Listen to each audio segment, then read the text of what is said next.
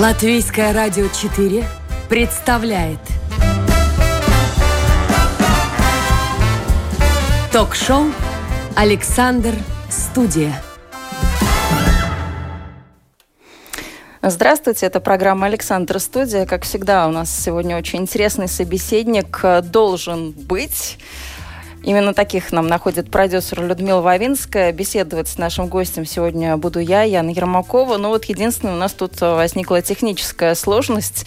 Мы сейчас ищем, как решить эту проблему, потому что нам нужно связаться по телефону с нашим гостем, а система не отвечает. Такое случается. Телефон э, не всегда у нас работает так, как этого хотелось бы. И это, увы, на данный момент в условиях коронакризиса, пандемии и ограничений единственный способ, как мы можем связаться с нашим гостем. В студии мы никого не приглашаем, так что вот э, буквально пару минут я жду, пока наши техники дойдут, наши гении технические. Я думаю, что они мне помогут. И все-таки у меня есть надежда, что мы с нашим гостем выйдем на связь, потому что предполагается, что мы сегодня поговорим о транспорте, об общественном транспорте. Это очень тема такая интересная, насущная. Я думаю, что много и у а, вас, наши уважаемые радиослушатели, накопилось вопросов по общественному транспорту.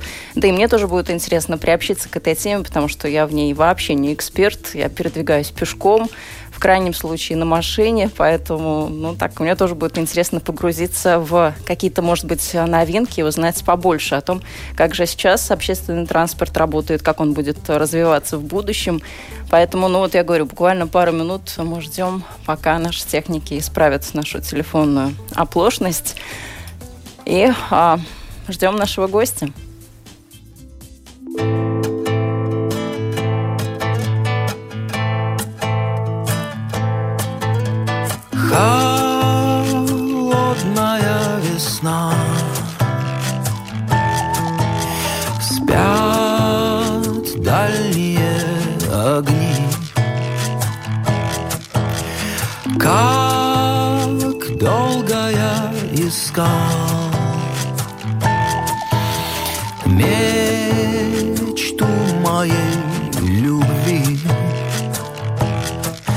Хороводит снег с дождем. Мечта дорогу мне согрей Тебя весна моя увидеть надо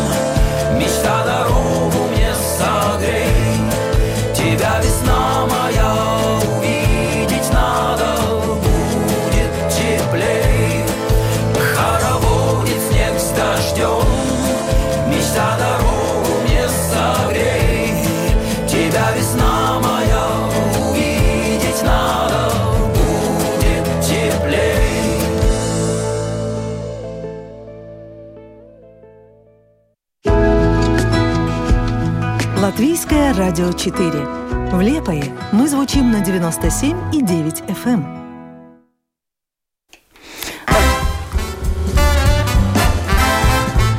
Латвийское радио 4 представляет Ток-шоу «Александр Студия»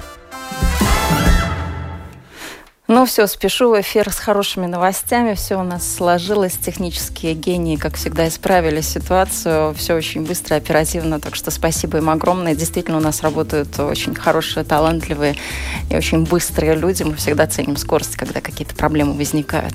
Итак, Александр Студия в эфире. Как всегда, у микрофона я как всегда. Нет, не как всегда, буквально несколько последних за Александра а, Алексеева программ я веду, но так же получилось. В следующей э, неделе он обещает уже а, быть на своем привычном посту. Кстати, это информация для тех, кто действительно за эфиром переживает и спрашивает, а куда же, куда же делся Александр Алексеев. Ничего страшного, будет очень скоро. Продюсер программы Людмила Вавинская. Именно она помогает нам искать интересных гостей, находит э, действительно интересных собеседников, э, готовит досье на них такое с полной информацией о том, кто, что, почему, какие-то детали из э, биографии. Беседовать э, с гостем очень легко при этом. Сегодня у нас разговор о транспорте, а именно как работает система общественного транспорта в разных странах. Каковы перспективы развития этой сферы, как и на каком транспорте будем передвигаться в будущем. И можно ли, конечно, с помощью транспорта решить экологические проблемы Риги и не только. Итак, время представить нашего гостя. Это депутат Рижской думы Вадим Фальков. Господин Фальков, здравствуйте. Добрый день, здравствуйте. А, очень многое в нашей жизни родом из детства. И вот любовь э, к транспорту, наверное, тоже в вашем случае. Не знаю, как отвечают э, сейчас дети на вопрос, кем ты хочешь стать, э, когда вырастешь, какую профессию получить. Но многие дети моего поколения, я думаю, что и вашего тоже, мечтали стать водителем как минимум троллейбуса. У вас тоже такое было? Значит, скажем так, в моем классе и в параллельном классе водителями троллейбуса мечтал стать только я один а все остальные мечтали стать э, другими профессиями. При этом э, я могу сказать, что из тех моих знакомых, которые в детстве надо мной смеялись, что я хочу стать водителем троллейбуса с общественным транспортом, потом были связаны по меньшей мере трое. Они пошли потом в более зрелом возрасте работать на общественном транспорте. Но вы с общественным транспортом связаны в том плане, что вы отвечаете в Рижской думе именно за комитет э, транспорта, помимо вашей основной работы сейчас транспорт нет, и общественный нет, транспорт. Нет, это было нет, в прошлом? Я, нет, это было в прошлом созыве. В нынешнем созыве за комитет отвечает Улов Пук. А, вот. Так что, так что так. На данный момент за комитет я не отвечаю, я просто являюсь э, депутатом, который является членом комитета по вопросам транспорта. Одним из, да. Ну вот, внесли ясность. Но, тем не менее, как бы там э, ни было, какие должности вы не меняли в Рижской думе, а все-таки транспортом, вопросами транспорта, вот так вот в общем, если сказать, то вы занимаетесь уже с 2012 года. То есть в следующем году у вас фактически юбилей, десятилетие такое отмечаете на своем а, посту. Что изменилось в Риге за это время, если такой вот охват времени берем?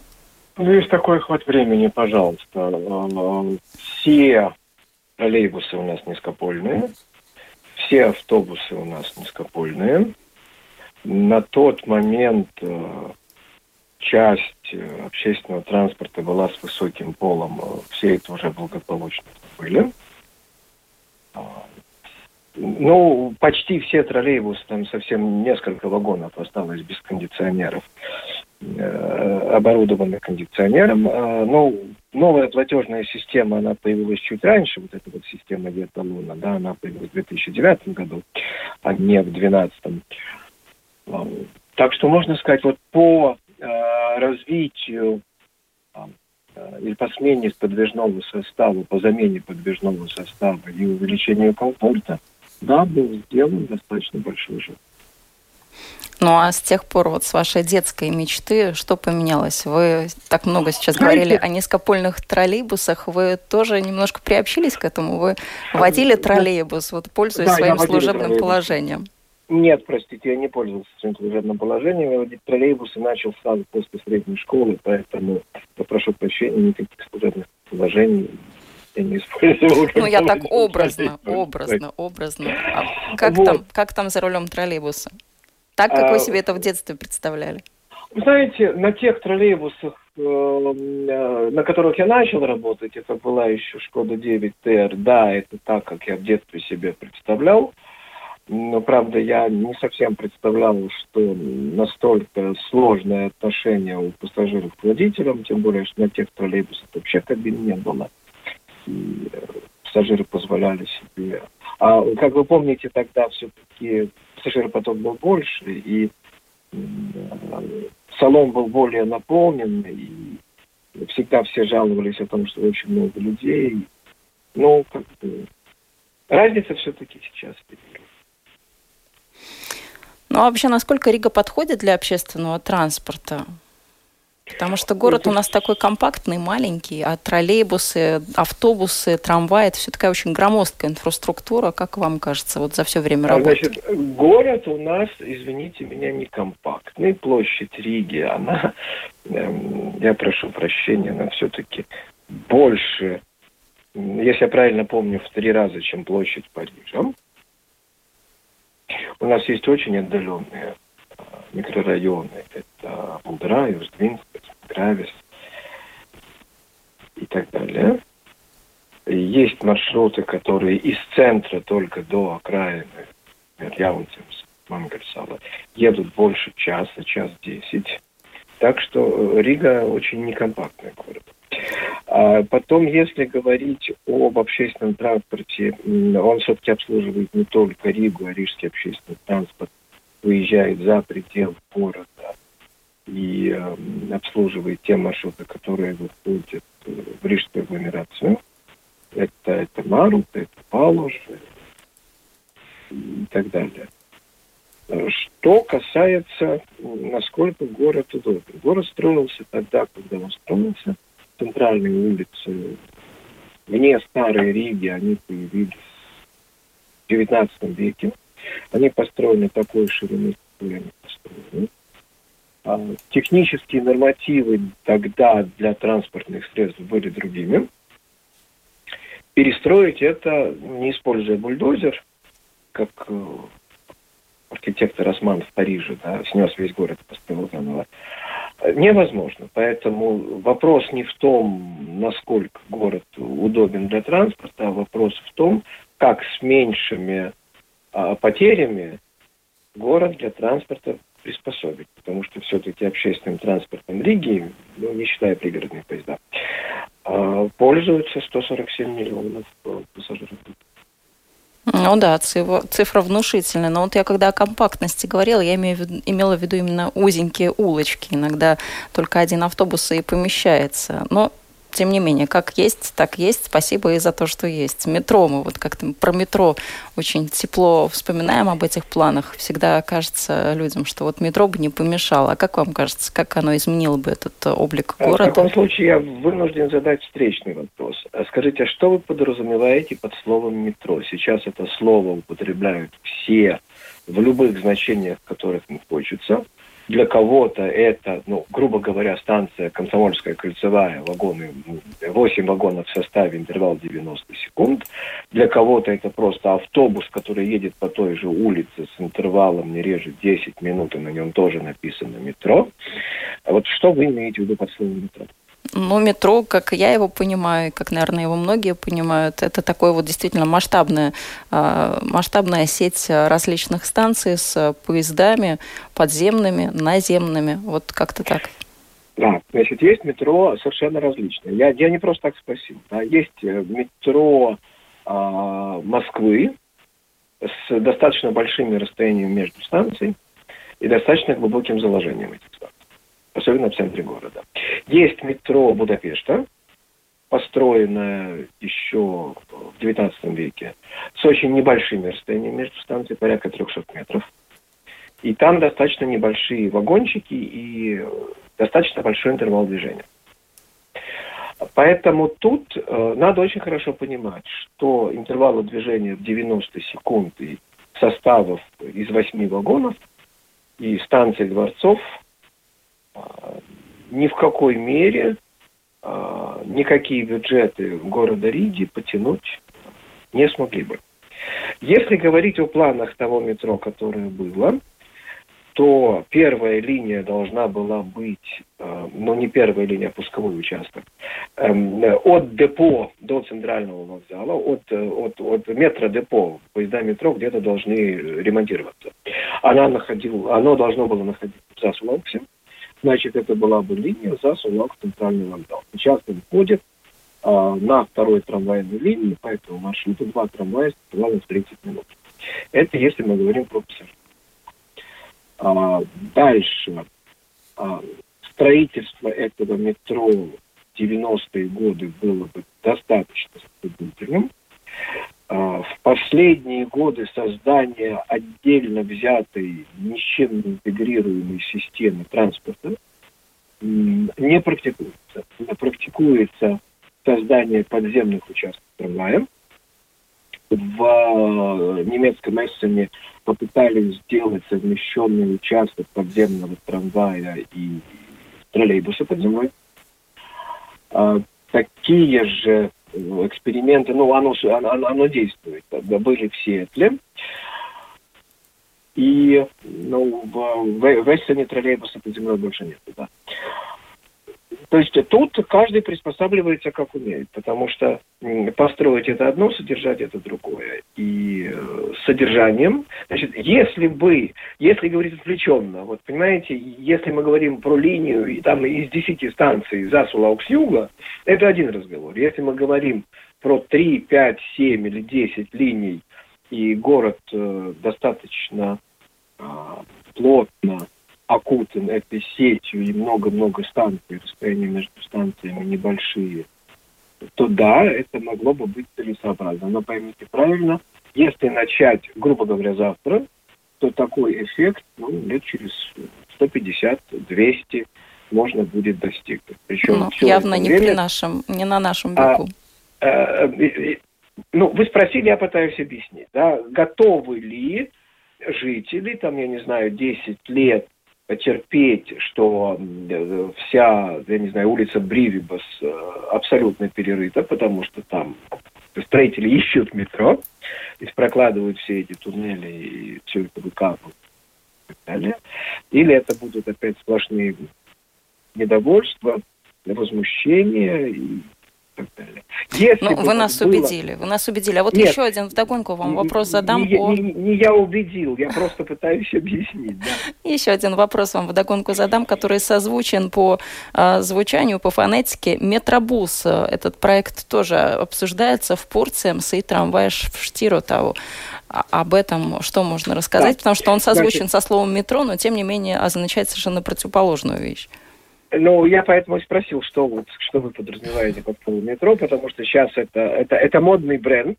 На самом деле слово метро, оно само по себе вообще ничего не обозначает. Это сокращение от слова метрополитен столичный. И так просто звали компанию, которая строила первую подземную железную дорогу в Лондоне.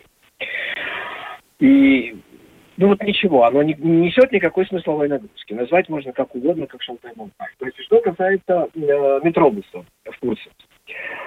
А, сама по себе выделенная полоса для общественного транспорта, она может быть и целесообразна. Если мы говорим о том, что под существующей троллейбусной инфраструктурой собираются запускать какие-то электроавтобусы, при этом э, презентация Рижской думы, показанная всеми, ну, соответственно, нынешней правящей коалиции, показанной всеми, включала фотографию именно троллейбуса на обособленном полотне в городе Костелен, то в документах уже фигурирует некий электроавтобус с отдельными зарядками, всем остальным прочим. А, второй момент. А, первая информация, которая появилась о метробусе, она была, что он будет по улице Деглова. Э, официально на страничке Рижской думы была опубликована. Потом про улицу Деглова все забыли, как я могу понять, исходя из того, что там пришлось бы еще ждать землю. Потом появилась идея улицы Дзелзелос. А, она была озвучена. а потом на презентацию, которая была устроена при участии Министерства регионального развития, а, почему-то художники нарисовали ее по улице Елки. То есть художникам совершенно все равно, где рисовать, я понимаю, но вот так. Значит, а дальше никто пока не объяснил а, внятно и популярно, что будет происходить на участке от станции Заметаны ну, люди не до, из едут не на Заметаны. Люди из Пурцемса все-таки едут в центр. В центр, да? да. Да. Значит, что происходит дальше? На улице Чака нарисовали велополосу. Нигде не было озвучено, собираются ее убирать и делать там полосу для общественного транспорта или нет. Или, простите, в таком случае получается, что этот метробус, или метробус, более правильно, там от Дрейлини или от Пурцемса он доедет до Заметанского моста, спустится на улицу Чака и благополучно там со всеми станет в пробку. Такое в мире тоже случается, это Бостон. Там вместо того, чтобы построить линию метро, проложили э, линию троллейбуса, назвали его метробусом и покрасили э, скажем так, серебристый цвет, назвали это серебряным метро. Э, ну, вот можно и так. Если а вот, а, кстати, вопрос в догонку, почему троллейбусов э, нет везде? Вот э, есть какие-то города, где есть троллейбусы, есть там, где нет троллейбусов. Почему так? А, значит, а давайте исходить из того, что все-таки город Рига троллейбусом обладает с 1947 года. Протяженность контактной сети более 300 километров. И э, под действующей контактной сетью запускать какие-то электробусы, а не троллейбусы с аккумулятором. Ну, называть их можно как угодно. Вы можете их назвать автобус со штангами, можете троллейбус с аккумулятором, а, но для нас более привычно для всех, которые пользуются термином троллейбус, просто многие западные страны таким термином не пользуются. А, а, и э, для нас более привычно в таком случае все-таки термин троллейбус. Значит, а, по, центрам, по центру города, опять же, это благоприятно влияет на уменьшение различных выбросов, э, всяких газов и продуктов сгорания. А троллейбусы, они вполне могут э, ехать до того места, где подвеска заканчивается, и после этого опускать штанги, и если они будут с аккумуляторами, они могут ехать с аккумулятором. Что касается метробуса а, в Дрейлине. Значит, из ответа Департамента развития значится, что из-за этого пятый автобус из нашего центра будет сокращен до Икеи, и жителям там придется пересаживаться в этот метробус, то есть появляется лишний что 16-й автобус, который сейчас ходит по улице Бикетника, будет сокращен до Муценике до, опять-таки, это Икеи, где жителям придется пересаживаться в этот метробус. И мне совершенно непонятно, если этот метробус, он существует, он едет сам, почему он по нынешнему улице Бикернику не может дальше спокойно доехать до бумажной фабрики, югу или домой. А всегда ли транспорт так вот сложно развивался? Всегда ли у него были такие вот этапы принятия, непринятия? Потому что, как кажется, очень, ну так, э, сначала мы при, при, привыкали к железным дорогам, там тоже было очень много различных всегда. вариантов. Знаете, всегда, всегда это было сложно, всегда это, это процесс каких-то компромиссов, всегда это поиск э, различных решений – а, причем как с инженерной точки зрения, так в данном случае, к сожалению, и с политической.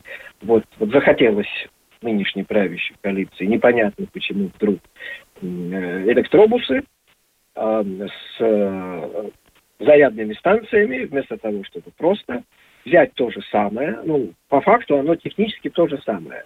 Э, сверху привинтить еще две штанги, что в сравнении с общими затратами вообще ничего дешевле лимонада. И благополучно ту подвеску, которая существует, использовать. То есть до Пурцемса этот милый метробус, или назовите его как хотите, он может ехать по троллейбусным проводам до третьего Пурцемса от центрального вокзала. 7 километров. Но Потом... метробус все-таки вы нам главный, главный вопрос ответьте. Он когда будет? Вот такую давайте обозначим э, точку знаете, временную, вот... тогда уже перейдем тоже к другим вопросам, да. потому что у нас очень много за кадром пишут наши радиослушатели. Да, я, я не, знаю, не зря их попросила участвовать в нашем диалоге, поэтому давайте их тоже подключать. Да. Хорошо, переходим. Значит, в связи с тем, что, к счастью, за это отвечаю все-таки не я, а нынешняя правящая коалиция, а где-то после 2023-2025 года они собираются это дело запустить. Теперь вы еще спрашивали, ну, если у них все получится, да, я еще ну, раз... Ну, давайте исходить из того, что получится, все-таки уже хочется увидеть э, что-то новенькое в нашем общественном Понимаете, транспорте. А этого, а ничего новенького вы не увидите. Это будет тот же самый автобусный корпус, только там будет не двигатель внутреннего сгорания, а электрический двигатель, как в троллейбусе, только штанг не будет. Стоить он будет э, дороже, отдельные зарядные станции для него будут дороже, и создание инфраструктуры обойдется в 40 миллионов евро. Но зато Причем, мы будем будет... экологию улучшать. Разве а троллейбус, простите, он, он, он такой же экологичный, как электробус. Вот э, еще раз повторяю, существует, то есть, возможно, когда-то наступит время, когда вы будете вместе с молоком в магазине покупать аккумулятор для холодильника, потому что прокладывать провода в дом будет менее экономически целесообразно. Но пока там, где у вас в доме есть провода, вы аккумуляторами не пользуетесь. Вы холодильник включаете в розетку, и компьютер тоже а не в аккумулятор. Вот, теперь возвращаясь к Рабаев-Шкиротавову, о котором вы спросили. А, ну да, только то коротко, потому что у нас тут тоже очень много вопросов и других. И о велодорожках э, спрашивают, и о навесах, поэтому... Э, Я понял. Да, да значит, трамвай в с моей точки зрения, это вполне разумно. Вопрос только в том, каким образом его пустят по э, Кингараксу дальше. То есть по улице Прушу, э, по Э, улицы Икшкелес, по улице Виштю, как сделают конечный пункт, потому что должна быть и удобная пересадка на поезда, и удобно должно быть обслуживающему персоналу, и, и так далее. Да. Слушаю вопросы. А, да, наши радиослушатели, вот тут уже не первые комментарии за эфиром к нам приходят, они в хорошем смысле слова удивляются вашим таким обширным знанием. Практически вы как э, Википедия все можете сравнить э, в разных странах, привести примеры. И спрашивает э, Рина, вы только об общественном транспорте все время думаете и все время им заняты. Как вас можно увидеть отдыхающим? Какое у вас хобби? Это из разряда таких личных вопросов, да. но это тоже интересно, потому да. что общественный общественный транспорт когда-то был хобби, сейчас он стал профессией? Э, знаете, он сейчас не стал профессией. Вот он, общественный транспорт, профессия у меня сейчас, простите, ком, ну, как говорится, должность это, депутата Рижской думы и член транспортного комитета. А мой хобби это, мое хобби это общественный транспорт, я прошу прощения. Да, я очень стараюсь смотреть за всеми э, новостями. Я, если куда-то удается съездить последний год, понимаете, никуда не удается. А, в обязательном порядке, даже если это организованная экскурсия, я еду в группу, в группе, то я обязательно нахожу время ознакомиться с системой общественного транспорта, съездить на те места, которые для меня представляют то есть исследовательский интерес, посмотреть, как это действительно устроено, там, какое-нибудь конкретное пересечение, конкретный перекресток, конкретная пересадка и так далее. Да, я пропускаю какие-то части экскурсий, да, я, возможно, пропускаю какие-то музеи. Обязательно. Но я думаю, что музей транспорта вы ни в каком городе не пропускаете. А музей транспорта я был в Лондоне, и музей транспорта я был а, а, в Бельгии. Есть достаточно большой музей транспорта. Это специально из Брюсселя ехал полтора часа на поезде для того, чтобы там провести буквально 10 минут. А где вам понравилась система транспорта общественного? Какой бы город вы назвали самым дружественным, по вашему мнению, с э, точки зрения общественного транспорта? Самым дружественным. Знаете, наверное, пока никакой, потому что у любого общественного, ну, у любой системы есть свои плюсы и свои минусы. А, если смотреть по ну, вот, э, столицам, то желательно сравнивать все-таки эти города с размерностью Риги. То есть, когда сравнивают, не знаю, Ригу и Токио, Извините, это другие размеры. А, если смотреть но тут мы можем, извините, перебью, тут мы можем, наверное, на Таллин смотреть, такой наиболее к нам близкий родственный город, или нет? А, можем. В таком случае общественный транспорт Риги а, лучше, чем в Таллине. А почему? Я что не, вас заставляет против... так думать? Потому что я многие не... приведут э, аргумент, что ну как же так, в там, Таллине бесплатный. Что там он бесплатный. Да. Так, вы про систему общественного. Да, но я Значит, и эмоциональный момент затрону тоже. Да, разумеется. Так вот, а, если мы говорим о системе общественного, то там еще достаточно много старых автобусов. Э, там э, ликвидируется троллейбусная система, потому что они посчитали, что им экономически ее содержать достаточно сложно. Если, ну, а вот если мы говорим о, о техническом состоянии, то есть там оно, ну, автобусы у них там более старые, трамваи тоже более старые, чем ну, они сейчас там купили, правда, не за свои деньги, а за счет торговли эмиссий. Государство продало свою долю эмиссий, купило низкопольные трамваи для Таллина. Город за это ничего не заплатил. Ну, в отличие от Риги, где у Риги отняли деньги и еще наложили штраф, да. Вот, то но, но в Риге, в общем, получается, с моей точки зрения, еще повторяю, но любой человек субъективен. С моей точки зрения, в Риге но если читать ваш Facebook и посты, то вы часто приводите в пример немецкий опыт.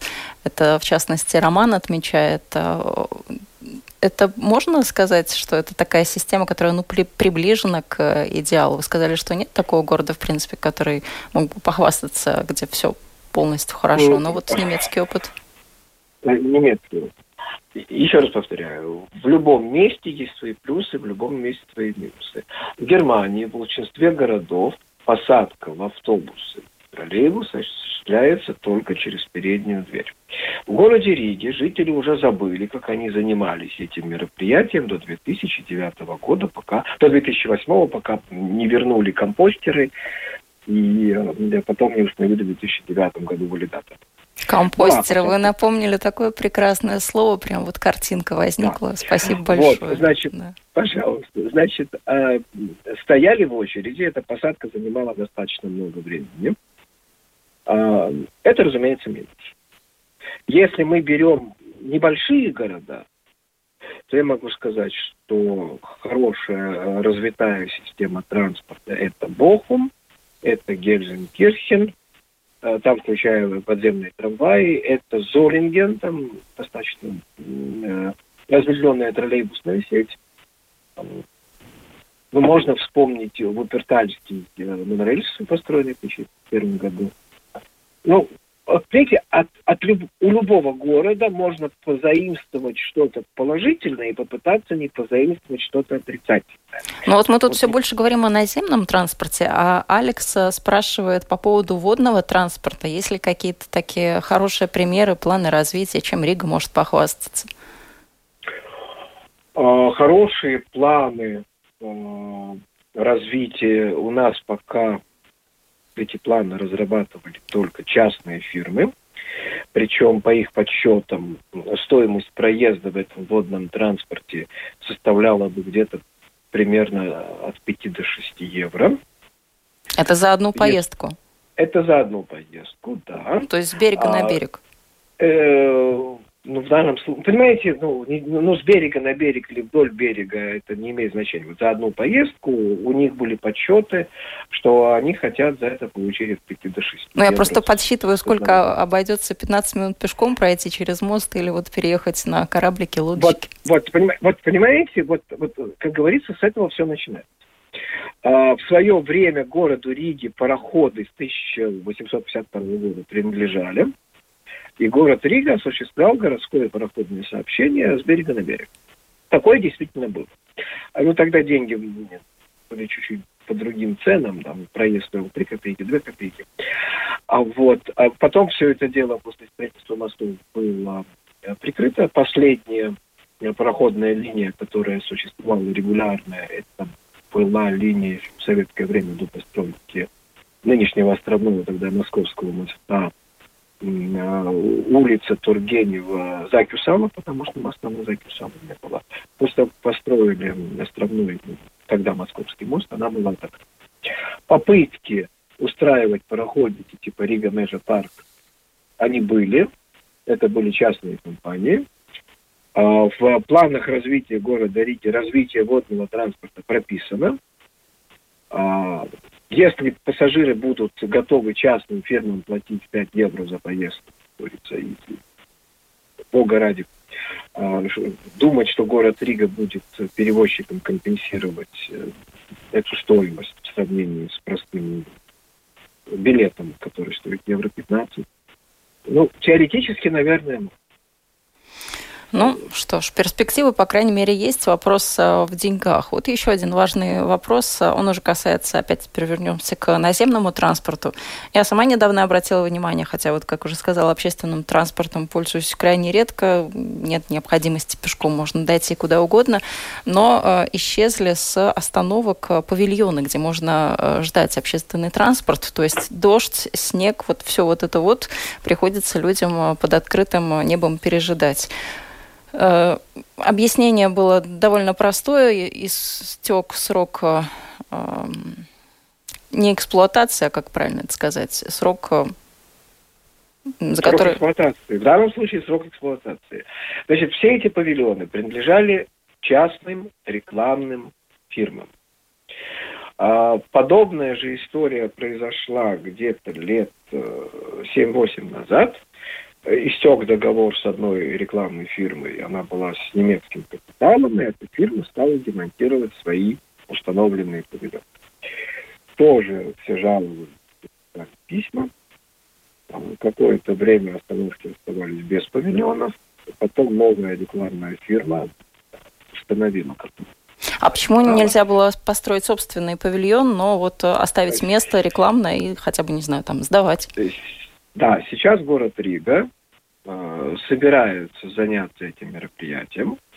А теперь попробуйте себе представить такой вариант. В Риге, ну, грубо говоря, э, в Риге окрестностях 1500 остановок. Ну да, вопрос опять финансов.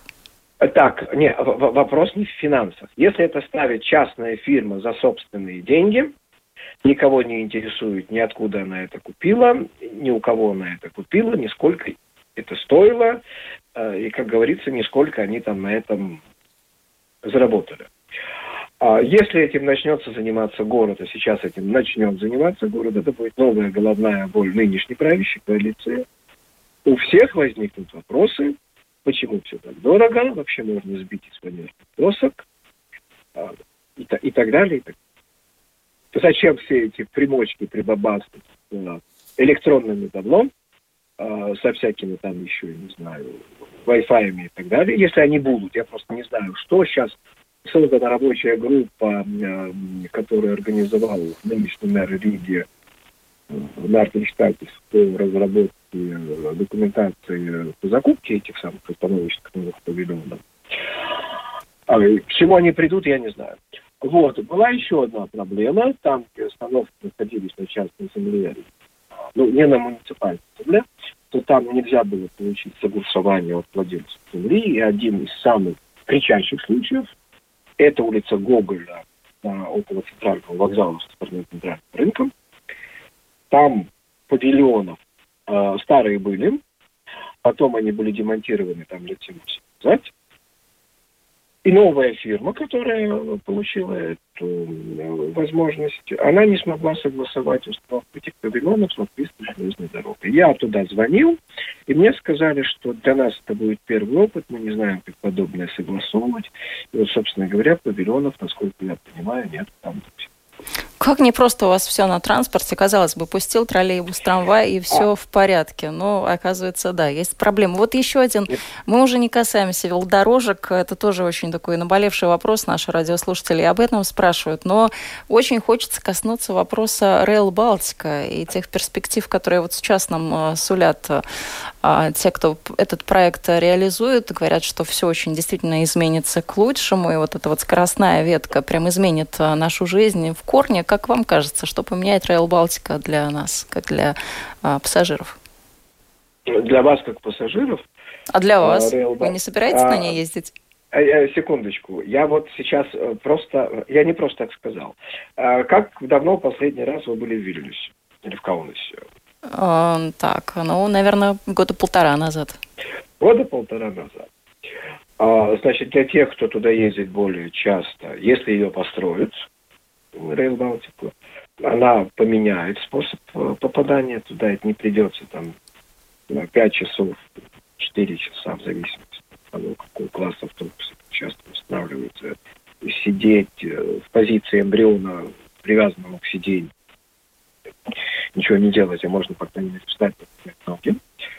А в сравнении с самолетом это будет, э, наверное, тоже более удобно. В самолете тоже приходится сидеть без возможности встать, прогуляться большое количество времени. А, с точки зрения, э, что это может дать для, для Латвии э, транспорте. Если будет организовано региональное сообщение, то есть региональными станциями, о том, чем тоже писалось, э, то это жителям тех мест даст возможность большей мобильности. Они смогут жить, ну, грубо говоря, в Салацгриве и работать в Риге, причем добираться до Риги не два часа, а час, если это пригородное сообщение будет устроено. А, что касается жизни рижан мне кажется, что ничего она практически не поменяет, кроме того, что закроют переезд в зоне Туты и построят либо мост, либо туннель. Четвертый вариант идеи, то ли мост, туннель пока не может. И закроют переезд на улицу Лев. Построят там тоже, скорее всего, что с мостом там тоже там другие. А, самому поезду, если мы говорим про сам поезд, ему вообще ничего не нужно. Он может остановиться в чистом месте, э, в чистом поле.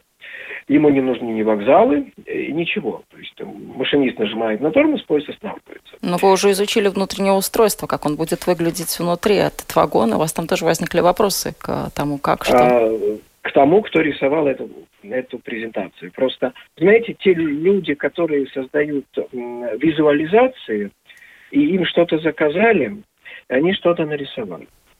То есть не всегда и это соответствует действительности? Не всегда это соответствует действительности.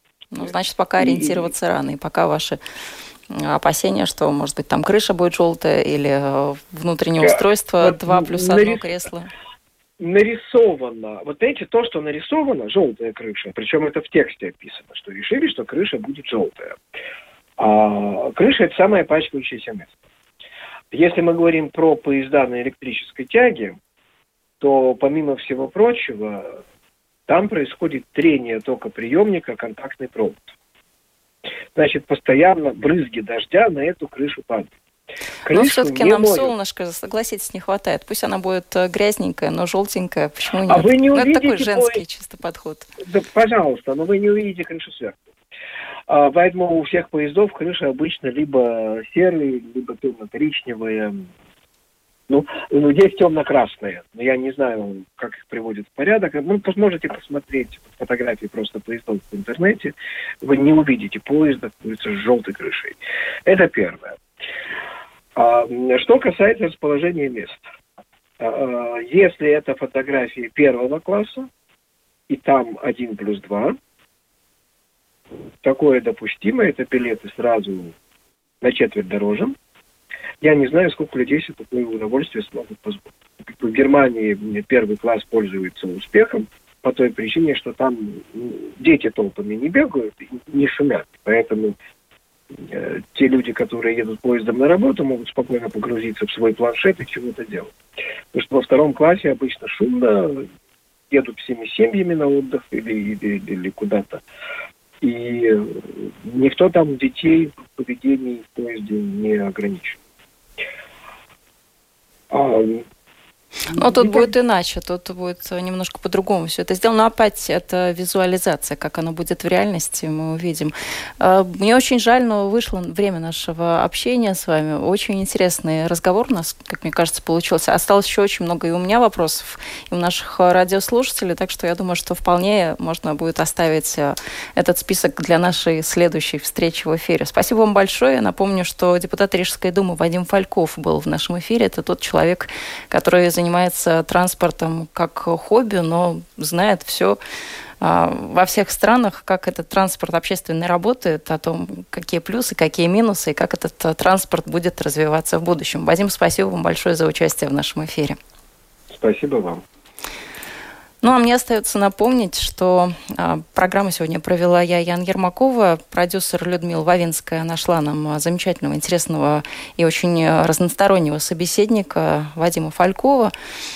А, на этом программу завершаем. Мне лишь остается добавить, что я еще с вами сегодня встречусь в программе «Мир в профиль». В половине второго будем говорить о том, как прошла 100-дневка Байдена. 100 дней уже он на посту президента США.